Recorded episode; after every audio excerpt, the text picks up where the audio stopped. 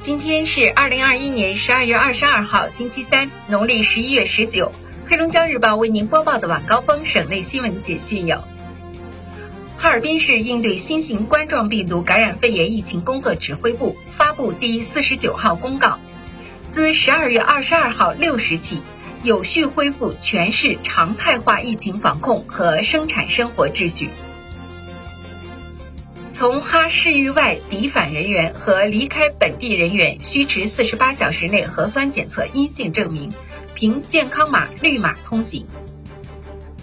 各类商业门店、经营场所、宗教场所等有序恢复开放，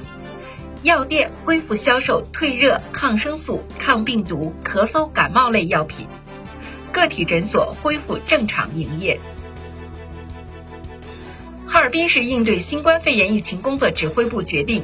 自二零二一年十二月二十二号三时三十分起，将道里区民安小区六栋、七栋维和区域调整为低风险地区。调整后，哈尔滨市全域均为低风险地区。哈尔滨市教育局发布关于道里区等六区恢复线下教学的通知，二十三号起，道里。道外、南岗、厢房、平房、松北等六区中小学校（含中职学校）、幼儿园全部恢复线下教学。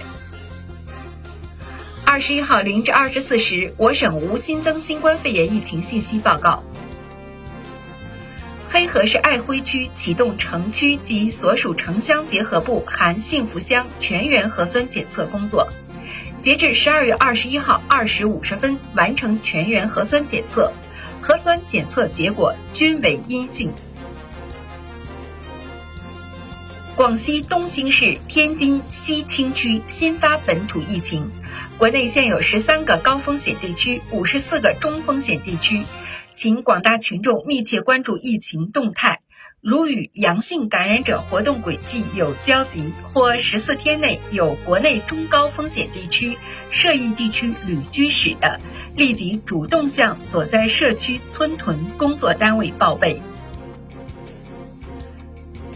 二十号，由哈电集团提供重要设备的全球首座球床模块式高温气冷堆核电站。华能石岛湾核电高温气冷堆示范工程送电成功，这是全球首个并网发电的第四代高温气冷堆核电项目。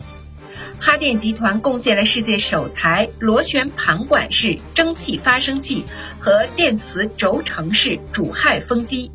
标志着我国成为世界少数几个掌握第四代核电技术的国家之一。哈电集团也成为世界核电技术的领跑者之一。第二十三届哈尔滨冰雪大世界将于十二月二十五号十六时试营业。哈尔滨市体育场馆陆续开放，哈尔滨美发店陆续恢复营业，哈尔滨影院有序恢复开放，上座率不得超过百分之七十五。近日，经省政府批准，省应急管理厅和省财政厅联合下拨九千七百五十三万元自然灾害救灾资金，主要用于解决受灾群众今冬明春期间口粮、衣被、取暖等方面的困难。二十一号，哈尔滨机场二期扩建项目民航专业工程正式开工，成为哈尔滨机场二期扩建项目又一个新的里程碑。工程新建七个机位，预计于二零二二年十月完工。十九号，最高人民法院在其官网发布规定，明年一月一号起施行。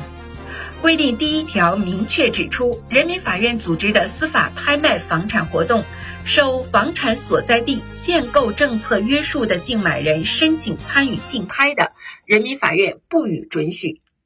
这意味着。不具备被拍卖房产所在地购房资格的购买人无法参与法拍房竞买。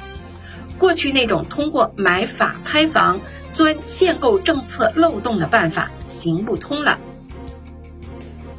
你发现了吗？二零二二年春节没有大年三十。专家表示，由于我国的农历历法是由太阳、月亮的运转周期决定的。而月球、地球、太阳三者之间的相对运动并非一成不变。农历一年中就出现了大月三十天、小月二十九天的分法。今年腊月恰逢小月，于是便没有大年三十。黑龙江日报为您播报的晚高峰省内新闻简讯就是这些。更多新闻内容，请关注龙头新闻客户端收听收看。我是郝金杰，制作孟庆轩，感谢您的收听。